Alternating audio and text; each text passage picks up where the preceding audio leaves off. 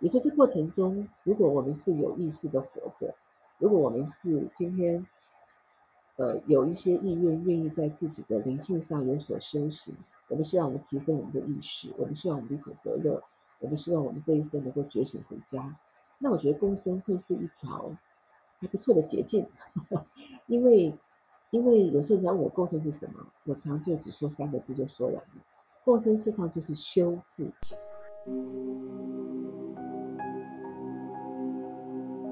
这里是安然空间，在这里我们感受温暖、自在与安住。吸气。我知道我正在吸气，吐气。我知道我正在吐气。就在此时，就在此地，练习不急着往哪里去。每一个片刻便是最好的时刻。我是双体。让我陪你走一段内在旅程。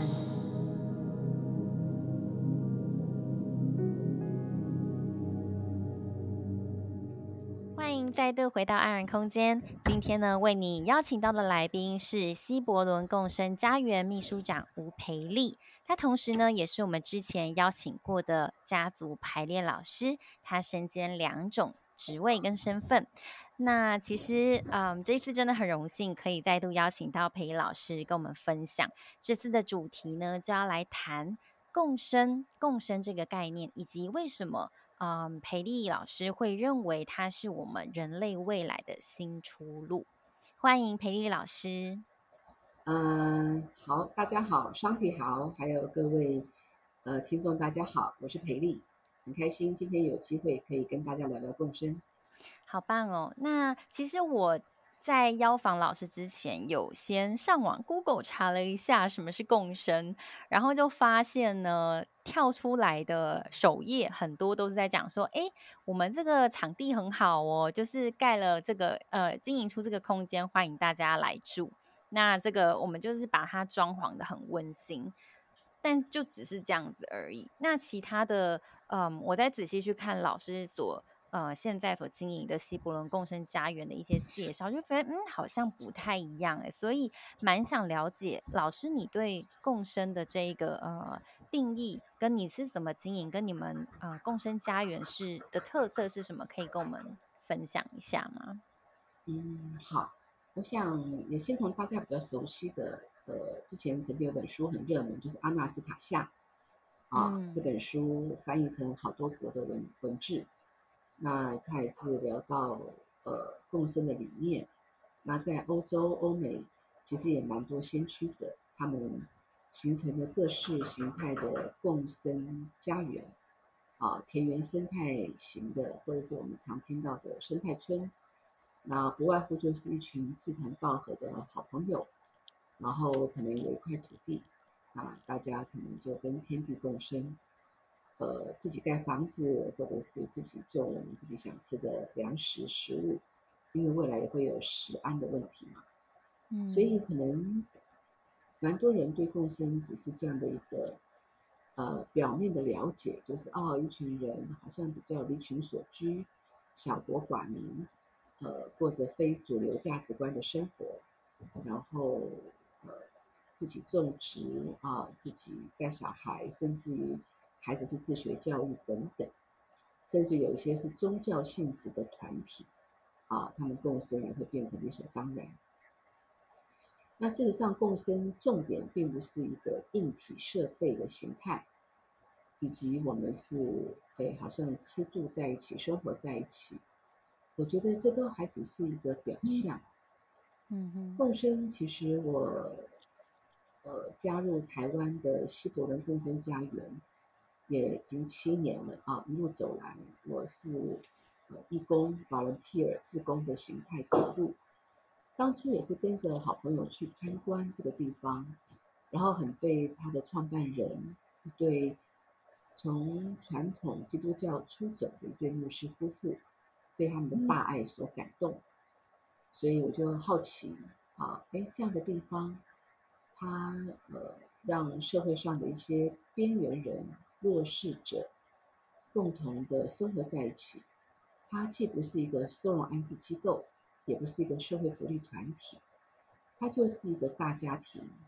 一个 family 大家庭，然后一群没有血缘关系的，可能在社会上活不下去的边缘人，就共同生活在一起。嗯、那当然可想而知，一定有他的辛苦层面。那虽然他的整个主轴的精神啊，是有一对呃。非传统的基督教的这个牧师夫妇他们所创办，所以本着耶稣基督的博爱啊，这个彼此相爱、爱人如己的精神为主轴中心走，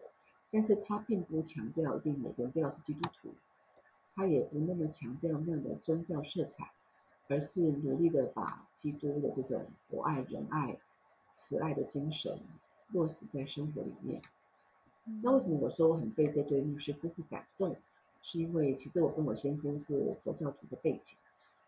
然而我第一次去那里是二零一四年的十二月三号，当时我就蛮震惊的，蛮蛮蛮震撼的是，哎，有这么一个地方，他们在努力实践我们在佛经上所看到的众生平等这四个字。嗯，因为里面不外乎。就是社会上的边缘人，有吸毒的、酗酒的，啊，曾经吸毒酗酒、曾经关过监牢的更更生人，然后有也有一些是精神障碍者，我们称精障者，啊，精神分裂啊、忧郁症、躁郁症，或者是受暴妇女，甚至有一些身心障碍的，还有弱智的啊，诸如此类啊，自闭呀、啊、什么的，哎，这样一群人生活在一起，你可想而知那多精彩。啊，多么的辛苦跟不容易啊！没错。然而那个时候我去的时候，他们已经十五年了，到现在已经迈入第二十三年了。所以西伯伦共生家园在台湾呃的共生的这样的一个历史洪流当中，算是很先驱者，而且它是一个多元物种的一个综合形态的共生家园。据我所知，好像台湾就这么一个啊。嗯，其他一般可能就是纯粹的戒毒中心，或者纯粹的帮助人呃戒酒，或者将精神病人集中在一个病院里面啊，或者跟生人关在监牢里，它都是单一物种。那这样的一个地方，它像是一个生态圈，所以很难用一般的一种机构的的思维跟定义来看这个地方，它就是。说的露骨一点，它就是一群野生动物，啊，这个野生动物园生态圈，然后就共同组合了一个一一个森林，一个一个野生动物园生态圈，所以它打破了我们很多传统的既定的呃自以为是的一些思维来看待很多的问题，所以我自己整理我这回首这七年啊，这个从进去被这这边创办人莫斯科感动。投入进去当志工，到后来成为秘书长，啊，然后到后来我先生也成为理事长。那现在两年半前，啊，这对牧师夫妇受邀去大陆，呃，协助那边也成立共生家园、共生形态的家园。两年半，所以我跟我先生接棒第二棒，所以这两年半等于就是我跟我先生当家了啊。那当家的时候，我们更体认到那个的不容易。所以有更多的、更深的学习啊，跟休息。那我自己回顾我这七年走下来，如果有人问我什么是共生，我会有四个，目前四个一个心得啊。第一个是我觉得它是人类从远古以来，我们在每个人心中，我们共同具有的一种共同熟悉的记忆。怎么说呢？比如说，以我们中国人来说，我们过去都会有三代同堂、四代同堂大家族，那个是再自然不过的。所以在大家族里面，我们很自然的就会有，呃，分工合作，有人组，呃，男主外女主内，甚至于有人出去工作赚钱回来，可能给这个大家族归功，那就会有人守在家里面做家庭内务、整理打扫、煮三餐，然后照顾小孩。但是这个小孩可能是整个家族的小孩，我们有几个父母一起照顾，啊，所以说，它其实是人类远古以来共同熟悉的记忆。就像我们知道的原住民，他们也都是一种共生、共享、共好、共存的生活形态。嗯，那所以这个东西就人类来说，它其实并不陌生。我相信很多的一些在各国的呃少数民族、原住民，有很多应该是用共生形态的。然而很妙的是，我们如果进到原住民的部落里面，我们不会听到他们把共生挂在嘴边，或者我们进到大自然里面，大自然就是最最最自然呈现的万物一体、相互依存的一种。共生、共存、共荣的一种实相，生命的实相。那我们进到大自然里面，无言之言，无言在说法，无言的教法，它就让我们看到了大自然的万物一体。比如说，你进到森林里面，你会看到一个大树下，就会有松鼠、有花、有花、有草、有蜜蜂、有鸟、有蝴蝶，在这个树下，大家共同的生存。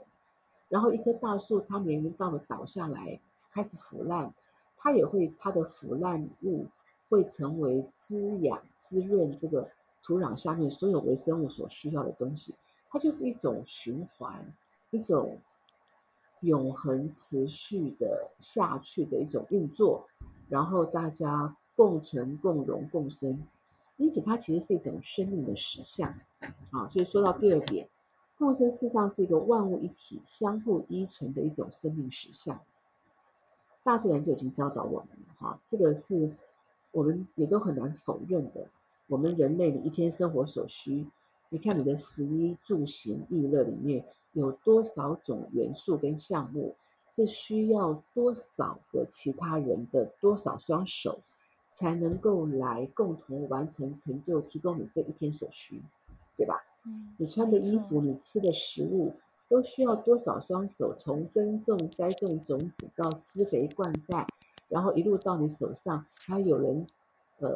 把它拿到超市去去上架，然后有人买交通运输，然后有人还煮给你吃到你面前这盘食物。你看，你看着面前这盘食物，就知道它要经过多少双手。这不就是万物一体、相互依存吗？我们穿的衣服也是啊，我们多少东西是要由别人提供给你，可是我们每天认为理所当然。嗯，所以万物一体相互依存这个实相，它是我们人类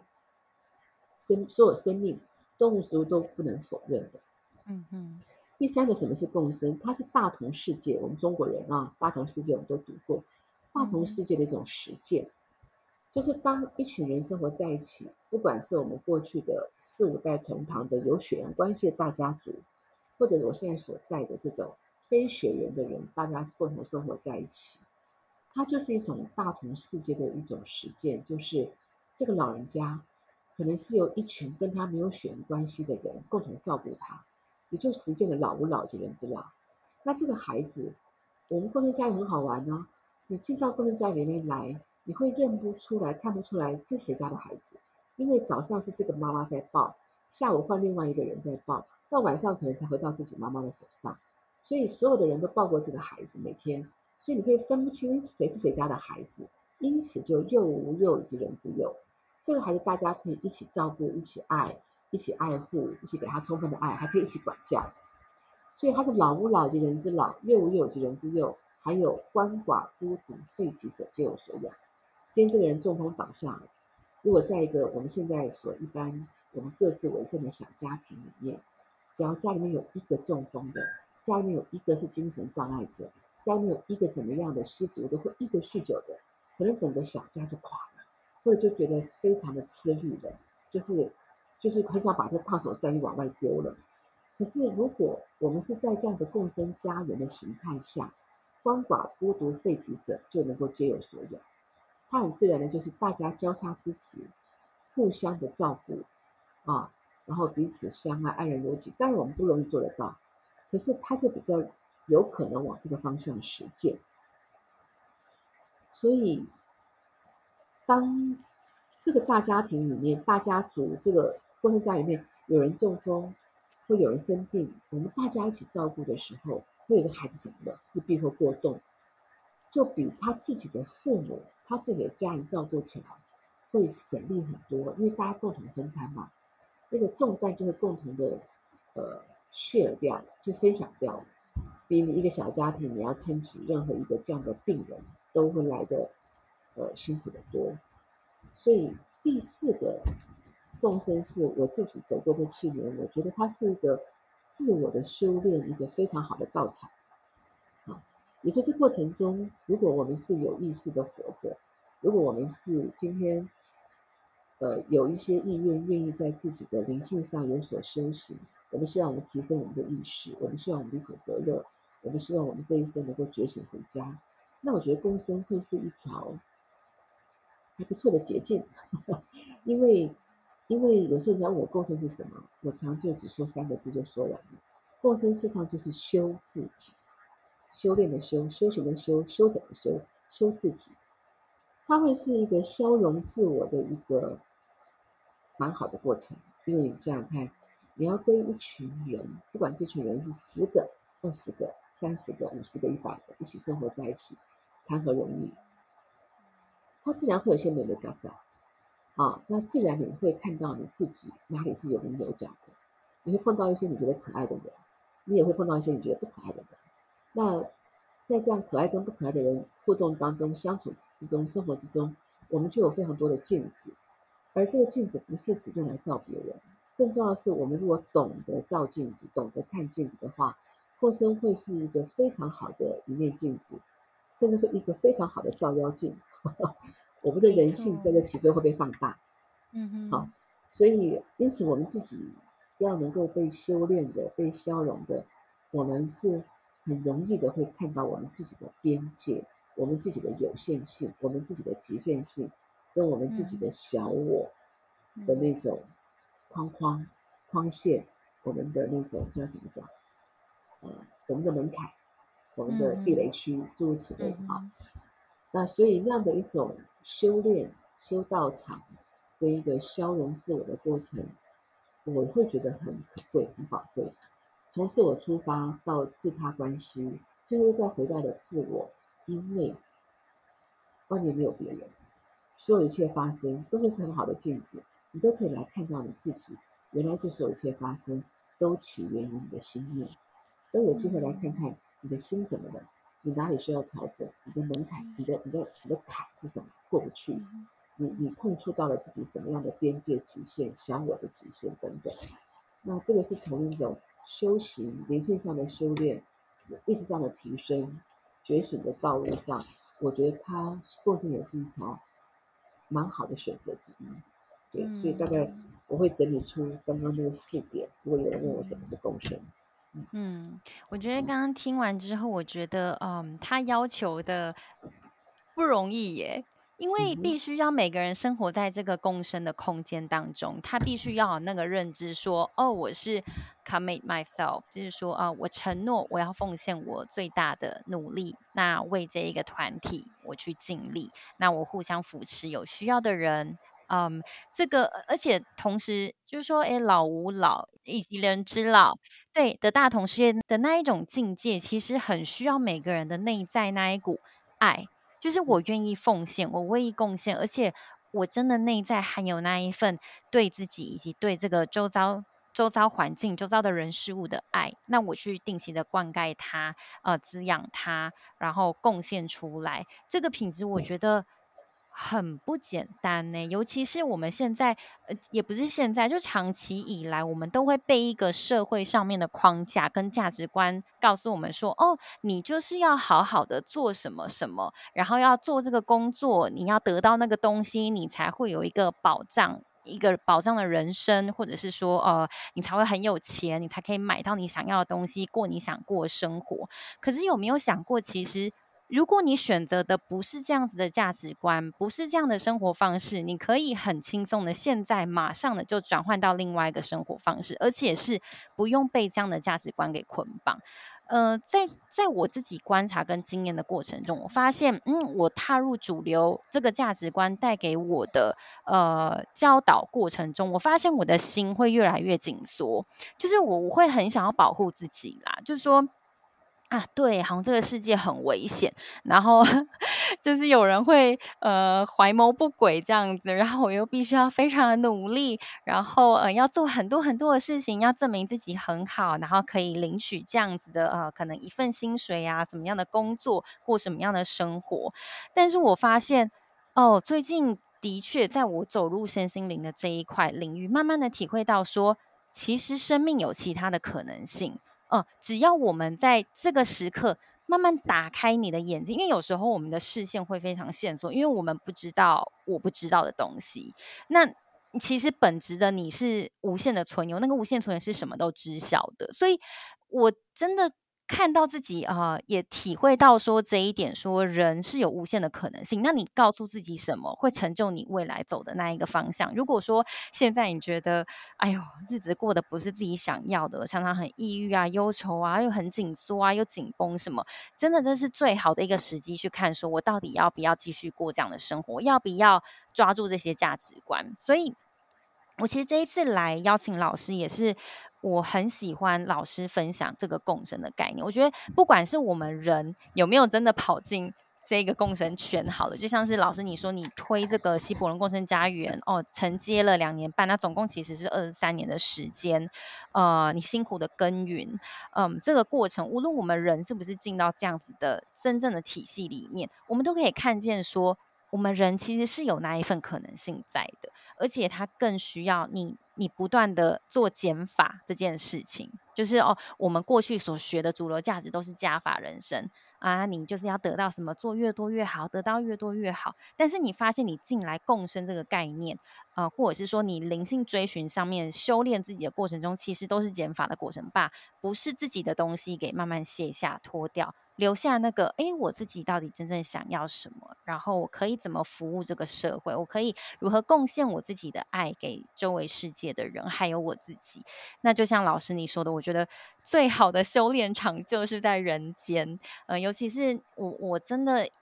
长期看老师在做的事情，我觉得很不简单。其实同时也 真的很感动。就虽然说不是。呃三不五时就来 check 老师的状态，但是我一直都知道老师是默默的在推动这些事情。那也知道说你刚办完北中南三场有关于共生家园的一个理念的推广哦，所以嗯，这才是为什么我会邀请你来跟我我们听众来分享这样子的概念。那主要的目的就是在跟大家分享说，我们可以呃打开眼界去。知道说这个世界上有另外一个生活方式的可能性，所以说接下来我想要请老师更深入的能够多谈一点关于人类的生存面，还有我们该怎么生活，以及生命的意义是什么。透过这个共生家园，呃，这个经营的方式，你有没有一个比较深入的看见可以跟我们分享？嗯，呀，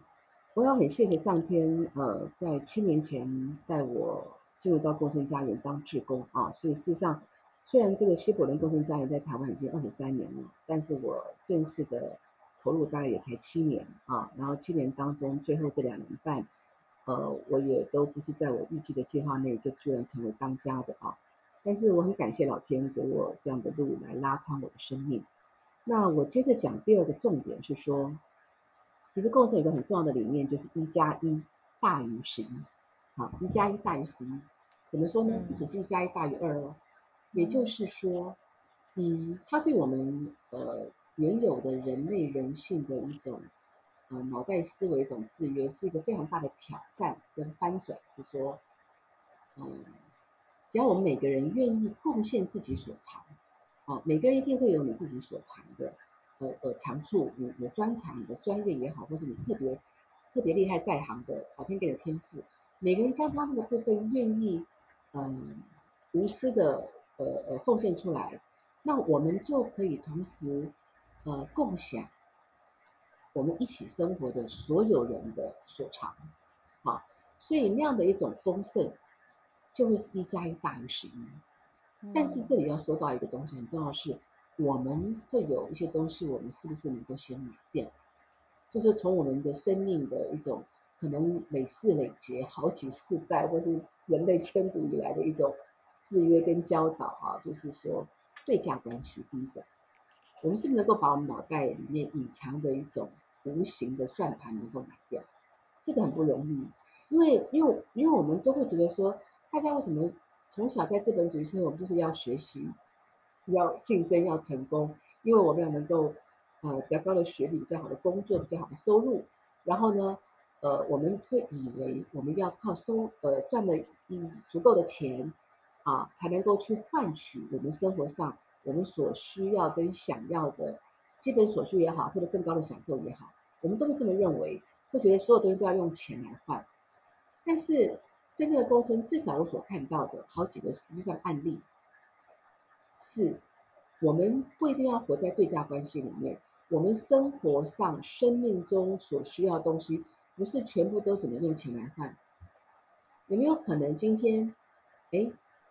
你你你你你是厨师，你就是来来，你就在这个过程家里面，就是帮大家煮三餐。嗯，然后有人他就是服装设计师、陶艺家，或者有人就是农夫，他就是来来来可以来为大家种植，或者有人他就是会养蜂蜜啊，诸如此类。那有人会音乐、会教育，他就可以来教小孩。我们在家自学，举例。那比如说我。我的专长是身心灵自由工作者，我会有心灵疗愈、灵性疗愈，那我就可以在人的心灵灵性上面的，不管是辅导也好、智商也好、提升也好、疗愈也好，我就贡献我的所长。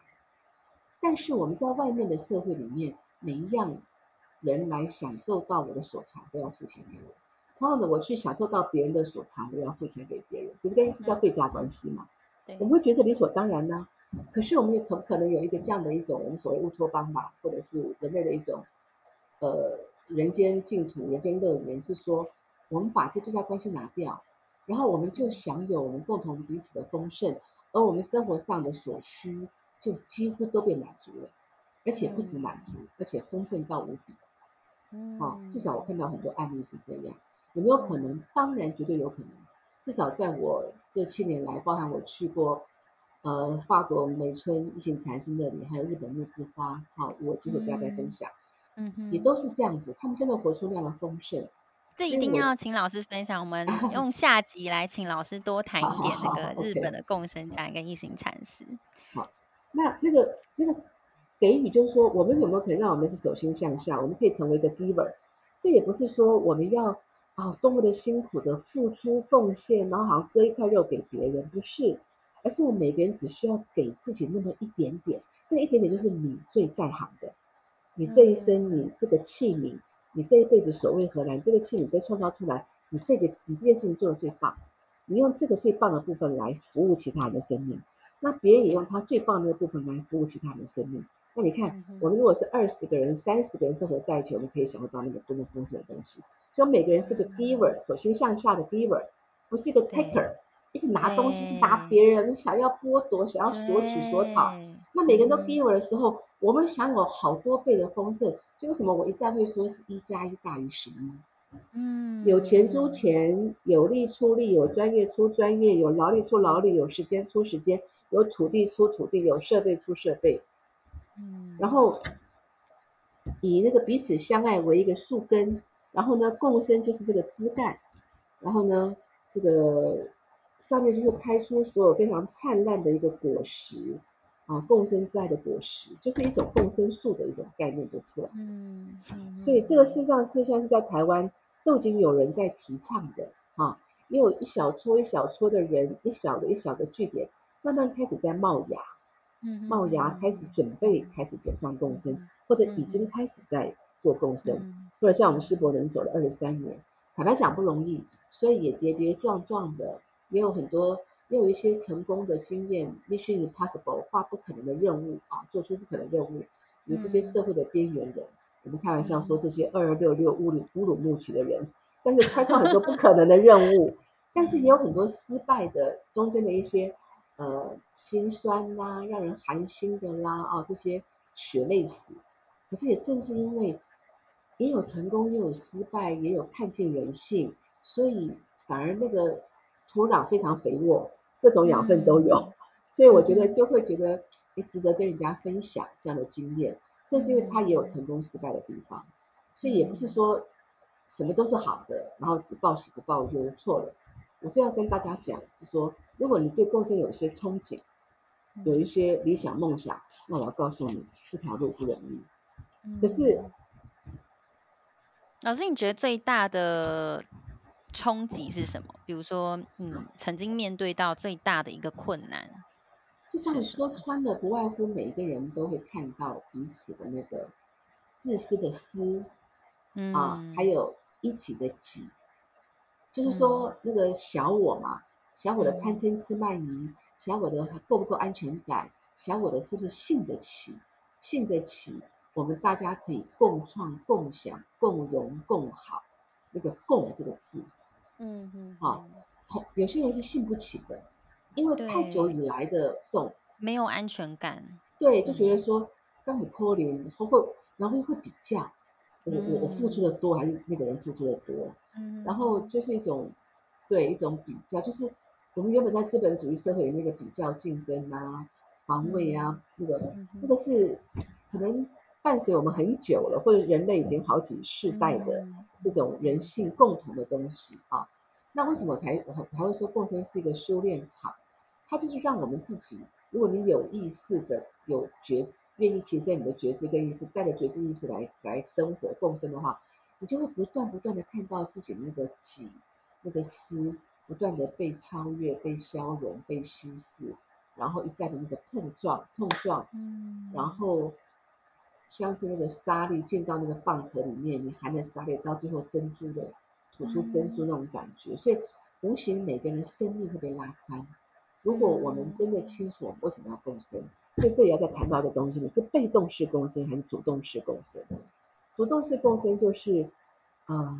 一群人经过了一些社会的历练，可能有一些人生的阅历了，他有一些起起落落，然后慢慢的去摸索思索，我这一辈子未来我真正想要的是什么？我想过什么样的生活？我想实践什么样的生命道路？然后我主动式的。呃，进入我的了解共生之后，我我我我深思熟虑之后，我主动投入共生，这叫主动式共生。嗯，这样的共生可能就会呃成功率高一点，但是还是不容易哦。你像看国外，国内也是一样，很多的生态村一开始都是抱着很高的梦想理想，一些社会清流人士或者身心灵的啊，那大家在一起，嗯。每个人都有难搞的地方，对不对？那那难搞跟难搞碰在一起的时候，那就是就有了好磨喽啊！所以都会要有一种磨合，那那磨合是宝贵可贵。如果说我们有共同的一种理念宗旨，我们知道我们为什么共生，为什么而来，那在一个共同的至高的一个渴望、至高的宗旨、至高的中心轴之下，我们其他部分就有机会被消融，就有机会彼此成为彼此的那个。呃，熔的炉火啊，彼此都可以得到这个炉火的冶炼，像黄金要冶炼，从百分之三十的纯度朝向百分之九十九的纯度这个过程啊。那如果每个人都有意识于这一点，那那共生起来就很棒。可是以西伯伦共生家园来说，其实很多是被动式的共生，也就是说他们在外面无路可走，就在外面可能活不太下去了。那所以有这个因缘机会被人家介绍来啊。知道主动知道被动知道被他介绍来转介来什么的，所以他们是一个无路可走的被动式共生，那就取决于这个人的绝望度。如果他真的知道他在外面无路可走了，他他对外面这个社会这个世界，啊，这个资本主义社会死了心了，然后绝望度够的情况下，他愿意在这里真的让自己像浴火凤凰的重生重新，像那个壮士断腕，没有什么后路退路可以可走。那就还有可能哦，走得上这个共生。如果说一只脚在里面，一只脚在外面，还是存着观望，然后一直让自己人性在这边不断的一直是重蹈覆辙，在人性里面的一种轮回的话，那我觉得这样大家的共生就会很辛苦啊。嗯，这也是我们西伯人其实会一直也面临面临到的一些呃一些困境啊，就是人性上的一些困境，我等下会谈啊。嗯，所以不论是主动式。共生或被动式共生都会一定会碰到人性的问题，嗯，那只是说这个问题的呃大小多寡跟一个比例的高低，嗯，所以大家被我们印象看过一个小小的影片短片，就是我们搭围着一个大的炉子，那好像是个动画片，在吃一锅汤，啊，嗯，然后呢，我们用的筷子很长，现在筷子是无法夹食物给自己吃的，但是我们就可以夹食物给每个其他人吃，所以我们是靠其他人这样喂我们饱的，我们也喂其他人吃饱，嗯，就这种这个这个这个意向啊，嗯，所以嗯，共生面临的一个挑战是，呃，如果我们能够踏得上走得上共生的道路，那我们有意识有觉知的去走。那我们每个人其实，在里面都会有机会，是生命会有一些新的淬炼、提升。然后，那个提升的意思就是说，我们拉宽我们的生命是什么意思？我们能够去包容很多跟我们不一样的、跟我们原先无法接受的人事物，那不就是拉宽我们的生命了吗？而且，我们慢慢慢慢有机会去体会到，我们是万物一体的，我们是相互依存的。这样的一种生命的实相，嗯、所以那个就有点像是小水滴进到大海洋的一个路程，嗯、所以它也跟我们回家的这个路是有关的，觉醒回家，嗯、然后你你自然就会知道，哎，我们你就是我就是你，这不再只是一个理论一个概念，嗯、我们外形不一样，我们这个躯壳不一样，但是我们里面有个共同的那个同啊，以前。我刚去构成家园的时候，因为创办人是一一一位牧师嘛，他就问我们几个人说，有一次私下的一个小聚会啊，只是私下聊天而已。我跟我先生刚去没多久，他就问几个在座的人说啊，我们教友们常会提到说感谢主，感谢主。那每个人说说，你说那个感谢主，那个主对你来说是什么定义啊？啊，嗯嗯。那每那如果这些是基督徒，他们每个人可能都会说耶稣啊，基督啊。那我跟我先生刚去嘛。而且我们又是佛教徒背景，我就跟我先生会相视一看，我们就耸个肩，我 不知道那个感谢主的主到底真正的定义是什么。后来那个牧师的一个回答让我一辈子记得，他说那个主啊，感谢主那个主啊，就是在你心中也有，在我心中也有，在我们彼此之间，我们共同都具有的那个同，就是主。哦，那个当下我我我像被雷打到的震撼，那一刻我觉得一个好大的一个。一个一种剥落跟一个开启，哦，原来感谢那个感谢主，居然有人有人可以把它诠释为我们共同具有的那个同，你看这个诠释多棒，对，因为我们大部分都会定睛眼睛的睛哈，定睛在那个你我的相遇之处，比如说你长得美还是我长得美，你比较胖还是我比较胖，你比较呃谁，你比较有钱还是我比较有钱。啊，我们每个人的那个社会地位的不同，每个人的学历不同，这都是定睛在那个眼睛的睛啊，定睛，你的注意力放在我们彼此的相异之处。嗯，可是共生就是要定睛在我们彼此共同具有的相同之处。比如说，我举例，我们都都想要快乐、喜悦、自由、丰盛。如果我们都有这样的一个想望、渴望跟憧憬，那是你我共同的相同啊。我们都想回家，想要觉醒，想要这辈子离苦得乐，那也可能是一个相同的同啊。我举例哈，或者我们都希望我们是在一个一群具有真善美的人，呃当中生活，我们也希望我们具有真善美的这样的品质，这也可能是我们心中共同具有的同啊。那我们有没有可能定睛在这些同上面？那我们这样子彼此相异的异，就有比较有意识，能够被彼此消融、彼此包容。然后就有形无形，哪一天慢慢慢就会稀释、剥落、抖落掉，所以我们就有可能像小水滴进到大海洋一样，我们慢慢就发现，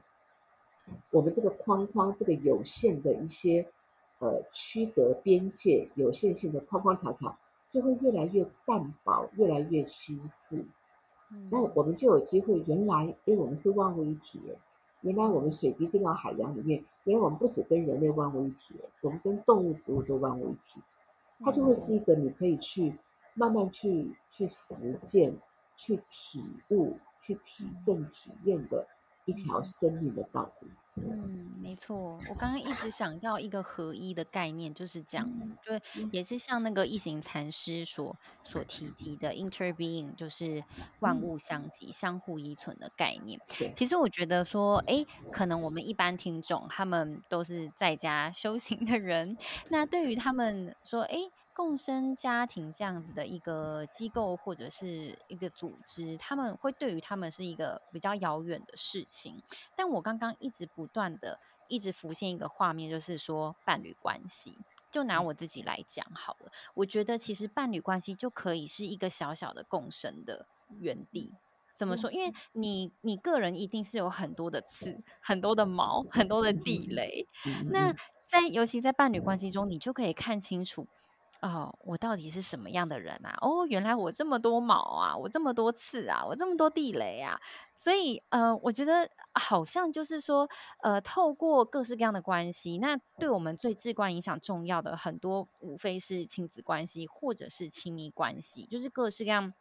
嗯，我们觉得对自己影响很深刻的，呃，重要的关系。那尤其我最近在跟我伴侣在走的这个，我可以深刻的。蛮能体会到老师在提共生这个概念。呃，当我在跟这个伴侣相处的时候，我是是，我们都在练习说，呃，我们彼此就是认定说，我们是一个团队，我们不是来互扯对方的后腿。呃，也我们也会要为自己的情绪、自己的反应来负责。那我们都会定期做一些静心的活动啊，然后固定每一周真的都会去开会，就比如说开会说，呃，诶，我这周让你觉得。感受感恩的时刻是什么？那我这周有没有说了或做了什么让你觉得很难过的事？那还有没有什么其他的事情你觉得我可以做得更好？然后我们还会定期去检视说，哎，我们的短期、中期跟长期目标是什么？那我们真的想要过什么样的生活？我们要带给这个社会什么样的价值？那我就发现说，哎。对他的跟对，因为人是一个持续在演变跟变化的过程。那透过我们持续这样子跟彼此 check，就说哦，你现在的状态怎么样？你到底对未来的呃目标投射是什么？那我们能不能一起走到那里？我就会想到这是一个最小单位的一个 共生的团体，我们可以进行。那嗯、呃，我在过去呃跟他交往的这短短的两年当中。我可以感觉得到，老师，你刚刚提到说，拓宽自己眼界跟打开那一个原本是比较小的，但是你逐渐能够打开那一个嗯幅度，去接纳更多的可能性到我的生命来当中，然后我就会发现，哎，我不用每一次在吵架的时候都要捍卫自己，就要说我自己是对的，你是错的，因为后来我会发现那里没有对错，呃，那里是我们要看清楚，我我们。因为是以爱着彼此为基础，我们要怎么样、呃、解决目前这个问题？而且是用爱的方式来带我们更认识彼此的需求，要怎么沟通？那要怎么更能滋养这一份关系？就是一个学习跟卸除自我的过程。那我刚刚是在听到老师的分享，就不断 想起我过去呃这一段经历跟我的伴侣经营的这一份关系哦。那有点像是那种呃儒家思想说的修身齐家治国平天下，就是说，哎，我我们如果从可以从我们一个最小单位开始做起，我想很多人接触身心灵这个领域，就是非自己有一些想驱苦。呃，趋吉避凶的这种渴望，那从解决自己啊觉得很很限制自己、很痛苦、很忧愁的事情开始，到我们真的实际的去跟人互动，进入一份关系，甚至到后来啊、那个培丽老师现在超级大爱，要用非常大爱的心态去来啊、呃、run 这整个共生家园，我觉得是一个。不管怎么样，不管你走入一个什么样，他要的能力跟那个爱的程度是需要更强壮的。那所以，我在这里就是 很想谢谢老师这一份贡献跟心力，跟这个投入，真的非常非常的敬佩。其实坦白讲啊，嗯，有些时候为什么我们说呃，也许当然当然呃，的确这七年来是会有些朋友说啊，好佩服你哦，好了不起哦。然而我，我我我我真的心中的感觉是，我其实只是在走一条内在的旅程嘞，我真的是这种感觉耶，啊，只在走一条内在的旅程，而且也正是因为我不是抱着说，一开始我不是抱着说去这个家园当职工，当然我是被这对创办人的夫妇大爱感动了，坦白讲啊，最先开始被他们大爱感动，然后莫名的心这个 heart 啊，听从心的声音，就有一个很强的动力，觉得说。呃，想投入去看能对他们有什么协助啊。那当然也没想到有一天我们要当家，所以他的确呃拉宽了我们生命的宽度，然后还还有那个韧韧性啊韧强韧度。然后还有很多以前我们觉得我们无无法包容的，现在都都可以包容了哈，或者是我们以前觉得一些理所当然的很多东西，我们被颠覆，一一再的被颠覆、被翻转、被打破。那我觉得打破的过程，我觉得好宝贵、好珍贵，因为我们没事干，我们很难靠自己打破自己的东西，打破自己的脑袋，对吧？哈、嗯，所以就是说，上天创造这样的一个环境，那又是我我们自己愿意的啊，所以我事实上是很感恩的。在刚刚你你你你很真诚的跟我说啊，谢谢我，好像觉得对人类有些贡献的时候，我当下真的出现的声音是，其实其实收获最大的是我自己，我真的是这种感觉。嗯那真是要走过了才知道啊，走过走进来的才知道。所以我我我我也好感恩，我有意愿可以来到共生家园，甚至于我我对共生家园跟对这群人，我是我是心存敬畏的。嗯哼，就说有那个奥，有种奥秘，一种生命的奥妙，一种奥秘，或是一种一种上帝的智慧在里面，上帝的手跟恩典在里头，这不是我们人类脑袋能够理解的。在我这两年半，这两年半，坦白讲，你你要带这群人那个甘苦谈哦，也也不足为外人道。但是我曾经也是来到说，哎，我真的觉得我不知道该怎么走下去的那种人的尽头哦，我觉得跟神就是神的起头了，你知道吗？所以。所以到这边，我真在这里，我真的也体会到那个被上帝的爱充满，啊，所以我觉得就在这边其实是五教融合的，没有什么基督教、佛教，我我我也很很有感应，对于上帝的爱、基督的爱，还有我真的觉得上帝的手、恩典的手是在这个整个共生家里在运作，但我是一个落在人间的一种要见证上帝的一个爱的那种，呃，在人间的一种不可能的任务啊，所以我也曾经，呃。我我们也都会有主日聚会，但是它没有那么不是那么传统形式的啊，会是会会祈祷啊，会跟上上帝祈求。有一次我真的觉得我不知道该怎么走下去，这两年半里面啊，这个呃太多的这个心路历程，我就跟上天上天祈求说，祈求赐给我呃不是我这个小我跟人类的智慧，因为我觉得我人的智慧已经到了尽头了，我就不知道该怎么该怎么办了啊，就走不下去，就人的尽头就神的起头，可你知道吗？我那天就是很很诚恳的跟跟上帝祈求说，求上帝赐给我智慧，我不知道该怎么继续前行啊，带领这群人。到此刻，今天两年半之后的此刻，我觉得可其实根本不是我在带领，是上帝在带领啊。但是我要我想跟你分享的是，那时候我跟上帝求智慧，可是上天呢，上帝那时候就给我一个意象，很妙哦。我就我就闭着眼睛，那只是很短的时间发生。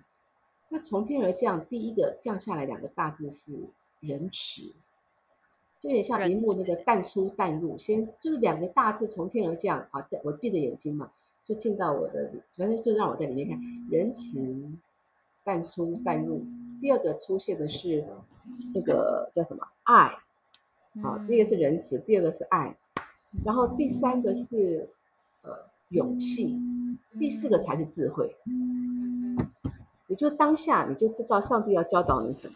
在我们以为。那个崇高的智慧之上，还有三个更重要的，第一个是仁慈，第二个是爱，第三个是勇气，第四个是智慧。嗯，然后呢，之后呢，这四个这四个元素或者特质或美德吧，就化身成为四尊金龙，就好像我们喷水池那个那个金龙会口吐那个喷泉的那个金龙，在四个角落。之后呢，它嘴巴张开的啊，它是一个定型的。然后中间呢，从中间就喷出那个活水温泉的那个呃活水的喷泉，三百六十度很高的喷泉，往三百六十度这样子水喷，然后那个水就落到那四个金龙的口中。我当下内在立刻明白，那个活水喷泉就是恩典，那个是源头，那个是恩典，那个是远大过我们人类的一直存在的那个恩典，它那就是一切的活水源头。那个恩典跟宗教无关，它正是它。那个恩典正是一个承载我们、扶持我们、烘托我们的，呃，一直在前行的，让我们能够生存、能够生活、能够有生命道路的恩典。所以，我觉得那个印象让给我印象好深刻、好深刻。就上帝在我走投无路的时候给我的一个提醒。所以从那个之后，我每次在家里有些东西啊，一时内在可能过不去，或者觉得说快要那个快要爆发的时候的时候，哎，我就会那印象就会出现。第一个是仁慈，他是没有条件的，没有理由，没有什么原因，没有道理的，他就仁慈排第一个。Why？你们自己去参，自己去体会，所以很有意思。那所以有太多太多这样的那种内在很深刻的体验跟学习。如果我没有来共生家园走这一趟，有很多的体验、学习、体悟，我觉得是是没有的，就是不会是我现在坐在这里的这个培力可以分享这些的这个培丽。那这些对我的生命而言都是非常深厚的养分，所以所以很自然会很感恩这条路上带给我的。嗯嗯，真的。然后对，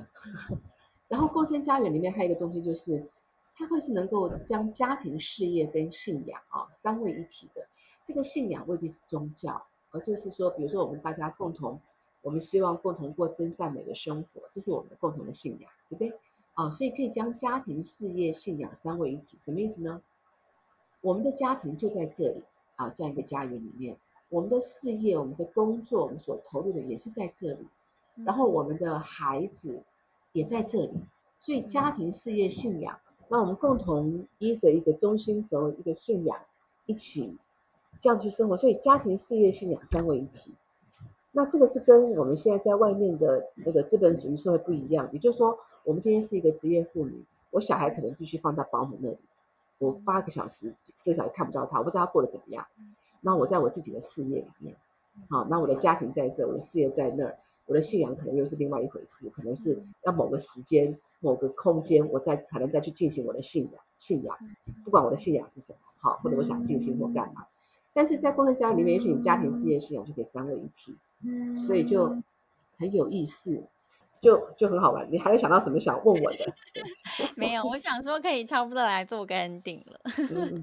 对呀、啊，那谢谢培丽老师今天跟我们分享啊、呃，什么是共生，还有。嗯，um, 你目前在经营的一个共生家园里面的一些概念，还有带入更深我们关于。哦，我们人的生命，呃，关于生存、呃，生活以及生命的开展，应该可以是什么样的方式？它是跟我们现在主流的价值或者是想法是很不一样的一条路，可是它却是一条修心的一条啊、非常重要的道路。那还是再度感谢培丽老师今天啊、跟我们分享这么宝贵的经验谈。那我们下次我们再来录一集关于。呃，一行禅师的梅村呃经验，你的经历，然后还有日本的花之木之花，木之花，共生家园的一些经验跟分享，这样对啊，还有台湾的西伯伦，我可以再多点的分享，下次就讲，下次讲实际的案例吧。今天讲的是比较大的理念、大的方向啊，一个范畴，然后一些概念，下次我就可以举这三个实例，大家就可能会更了解。好啊，好啊，没有问题。那我们这集就先到这里为止喽，拜拜，拜拜，拜拜。节目的最后，非常感谢你拨空聆听。如果你有任何想法、回馈，甚至是提问，你可以透过脸书留言给我，或是在你的 IG 上 tag 我，让我知道你在收听，还有你的想法。更可以在我的部落格“灵月秘境”得到更多支持你心灵成长的资源哦。而我也想邀请你，如果喜欢我的节目，你可以在 Podcast 上按下订阅，留下评论与给予五颗星鼓励，分享给你认为也有需要这个节目资源的人知道，让更多人能从中受益。我始终相信，爱自己是从练习自我接纳开始。当你愿意对自己内在下功夫，疗愈才有可能真正的发生，外在的实相也才有改变的机会，进一步活出自己想要的人生。我们下集再会，拜拜。